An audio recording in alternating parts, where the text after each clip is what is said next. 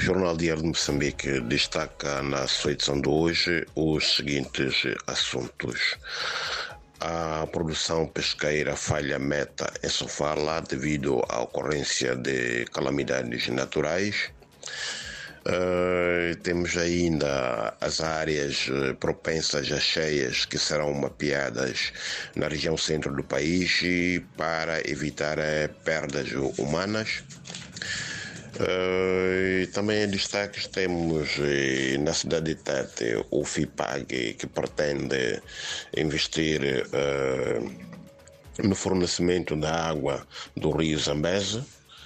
e também temos os antigos guerrilheiros da Renamo que recebem terrenos em Gorongosa, isto na província de Sofala o presidente da República, que defende a necessidade do recrutamento de militares, uh, estar livre de corrupção para evitar a infiltração de agentes do inimigo.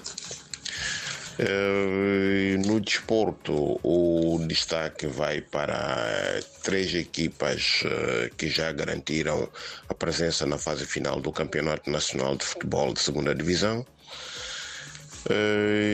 No atletismo temos estrangeiros que dominam a primeira edição da Corrida Azul na cidade da Beira. Por hoje é tudo, muito obrigado e até a próxima oportunidade.